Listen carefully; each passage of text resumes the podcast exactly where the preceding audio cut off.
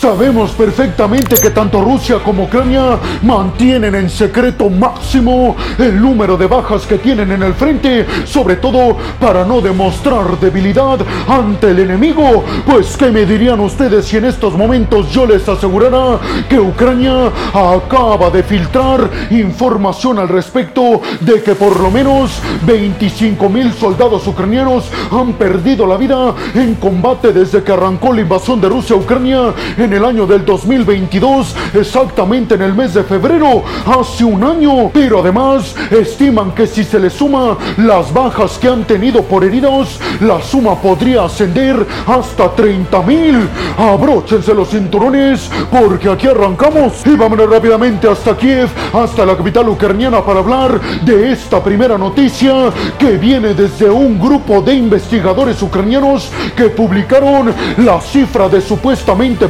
25 mil militares ucranianos que han perdido la vida desde que arrancó el año pasado la invasión rusa a Ucrania. Pero además estiman estos académicos e investigadores ucranianos que si se le suman a estas 25 mil muertes, si se le suman las bajas que han tenido por lesiones, el número asciende hasta 30 mil militares ucranianos que han causado baja. Hay que decir que Ucrania mantiene en secreto máximo el número de bajas que tiene en combate. Recordemos que el presidente ucraniano Volodymyr Zelensky ha dicho que el revelar este número podría poner en peligro la seguridad nacional ucraniana, sobre todo porque podrían mostrarle debilidad al enemigo, al oso ruso. Recuerden ustedes que aproximadamente hace un mes el New York Times publicó un informe citando a fuentes secretas dentro del gobierno de Zelensky, en donde aseguran en este informe del New York Times que Ucrania había perdido hasta hace un mes un total de 70 mil hombres entre la pérdida de vida de militares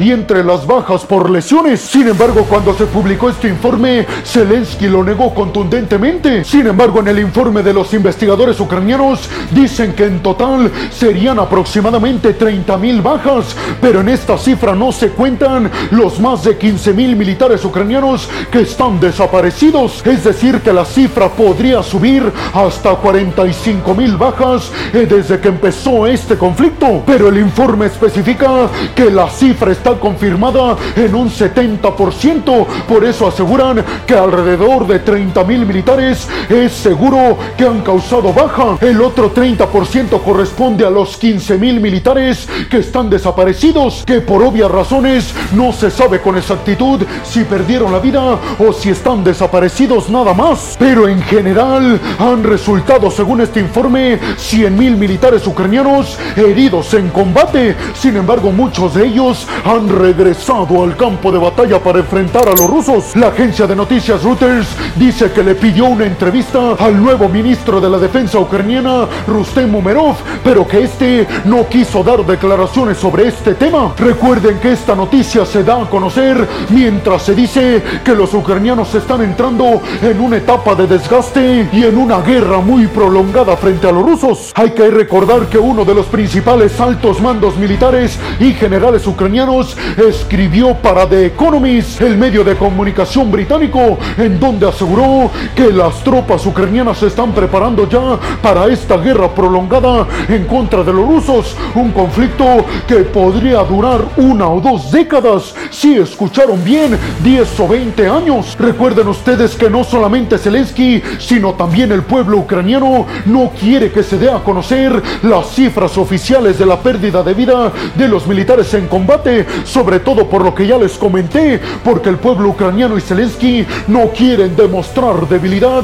ante las fuerzas invasoras del Kremlin. Y si ustedes están preguntando qué pasa con Rusia, pues déjenme les digo que el Kremlin obviamente tampoco publica sus cifras oficiales de baja, pero medios occidentales, con el sesgo que eso representa, han dicho que Rusia ha perdido casi 300 mil militares. ¿Ustedes qué piensan? ¿Creen que sea real esta cifra de que los ucranianos han perdido cerca de 30 mil militares desde que comenzó este conflicto entre Rusia y Ucrania? Y sobre todo les preguntaría, ¿cuántos creen o estiman que ha perdido Rusia? ¿Creen que sea cierta esta cifra de que han perdido cerca de 300 mil? Y con respecto a Ucrania, le creemos a The New York Times que asegura los ucranianos han perdido en realidad 70 mil tropas. Y vámonos rápidamente hasta la franja de Gaza para hablar en esta siguiente noticia de que aviones militares israelíes bombardearon la casa del líder del grupo extremista de Hamas, Ismail Haniyeh.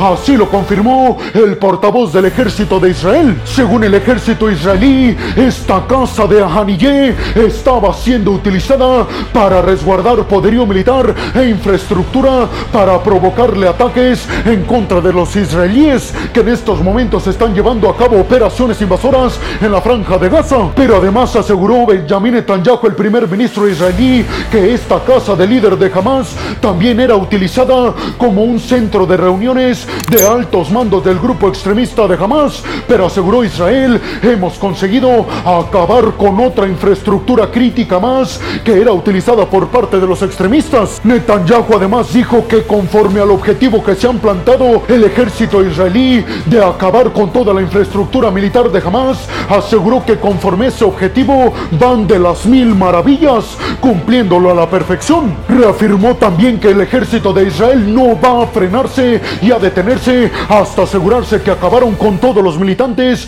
y con toda la infraestructura del grupo extremista de Hamas. ¿Ustedes qué piensan? ¿Creen realmente que Israel pueda conseguir este objetivo? Y sobre todo les preguntaría, ¿creen que sea posible que sin Hamas el pueblo palestino finalmente tenga su Estado? ¿O creen que van a surgir más grupos como este de Hamas? Yo creo que es más bien lo segundo. Y vámonos rápidamente hasta el Mar Rojo para hablar en esta siguiente noticia de que un buque militar de la quinta flota de los Estados Unidos derribó un dron militar que provenía desde Yemen y que había sido lanzado obviamente por parte de los hutíes. ¿Cuál era el objetivo? Pues según las fuerzas navales estadounidenses, el objetivo era atacar precisamente a la quinta flota estadounidense que está ahí en el Mar Rojo. Hay que decir que este evento ya es el segundo correspondiente a que la quinta flota de Estados Unidos derriba drones militares que lanzan los hutíes desde Yemen con el objetivo de llegar hasta Israel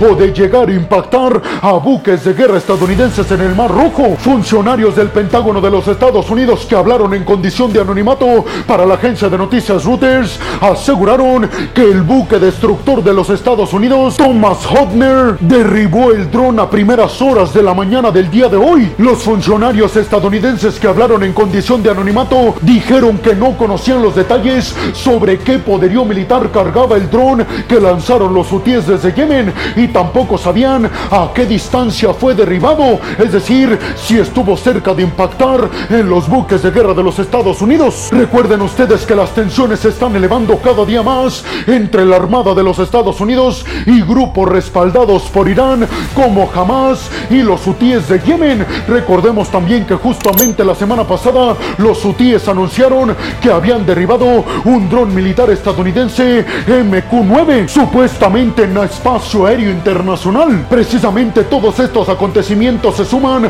a los más de 55 ataques que han recibido las bases militares estadounidenses en Irak y en Siria por parte, como ya se los dije, de grupos militantes respaldados por Irán. Pero ustedes qué piensan? ¿Creen que Estados Unidos seguirá manteniéndose al margen como lo ha venido haciendo de este conflicto en Medio Oriente? ¿Por qué creen que los grupos respaldados por Irán están atacando a Estados Unidos tanto? ¿Creen que la intención es hacer que Estados Unidos se sume en el conflicto? Y vámonos rápidamente ahora hasta la ciudad de San Francisco, en California, para hablar en esta siguiente noticia de que Xi Jinping, el líder del gigante asiático, en el marco de su asistencia a San Francisco para su participación en la cumbre de participación y cooperación económica de Asia-Pacífico, dio un discurso frente a varios líderes empresariales estadounidenses y en este discurso les dijo que China estaba lista para seguir siendo aliada, socia y amiga de los empresarios estadounidenses,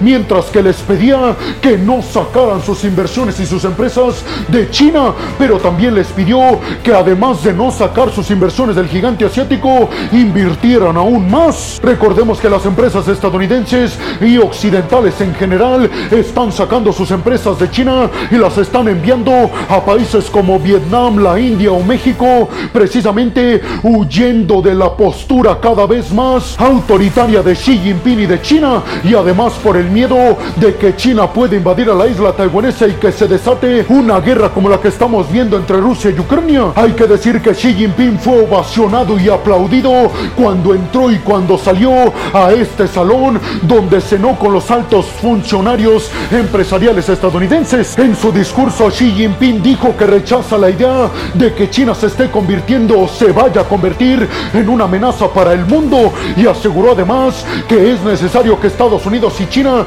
las dos superpotencias económicas, se entiendan de las mil maravillas como se había venido haciendo durante varias décadas. Xi Jinping también aseguró que China jamás, bajo ningún escenario, va a buscar o está buscando la hegemonía global, asegurando que lo que quiere China es respetar a cada uno de los países y seguir creciendo, pero por ellos mismos, no porque estén buscando arrebatarle la hegemonía a Estados Unidos. Sin embargo, esto obviamente no se lo cree nadie en Estados Unidos. Recuerden ustedes que si bien hay crisis política entre republicanos y demócratas porque no se ponen de acuerdo en casi todos los temas, hay un tema en el que sí están de acuerdo, en el hecho de que el enemigo público de Estados Unidos es el gigante asiático y además lo seguirá siendo en los próximos años. Xi Jinping también dijo que lamenta muchísimo la postura de los aliados occidentales que quieren depender menos de China y sacarlo de las cadenas de suministro críticas. Dijo que la postura de China es de amplia cooperación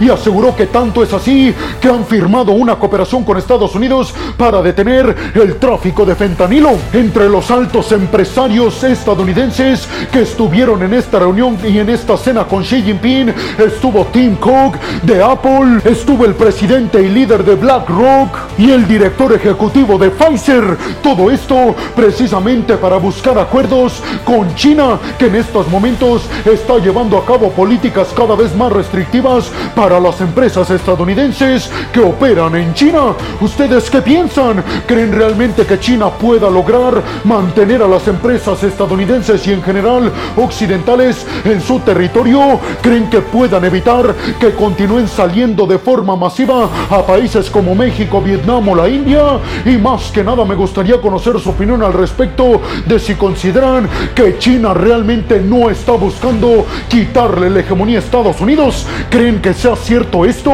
o le creemos Estados Unidos que asegura la principal intención de China es acabarnos durante los próximos años? Y vámonos rápidamente hasta la frontera entre Finlandia y Rusia para hablar en esta siguiente noticia de que las autoridades finlandesas han dicho que van a cerrar cuatro de los nueve puestos fronterizos que tienen con Rusia. Y ustedes seguramente se estarán preguntando por qué, peregrino, por qué Finlandia va a cerrar cuatro de los nueve cruces que tienen su frontera con Rusia. Pues todo esto por las grandes cantidades de migrantes y solicitudes de asilo que están llegando a la frontera entre Finlandia y Rusia. Migrantes que llegan a través de Rusia para pedir asilo a Finlandia. Y es que aseguran las autoridades finlandesas que todo esto es una estrategia por parte de Rusia para desestabilizar el territorio finlandés. Todo esto como medida de represalia por la entrada de Finlandia al bloque de la OTAN recientemente. Además,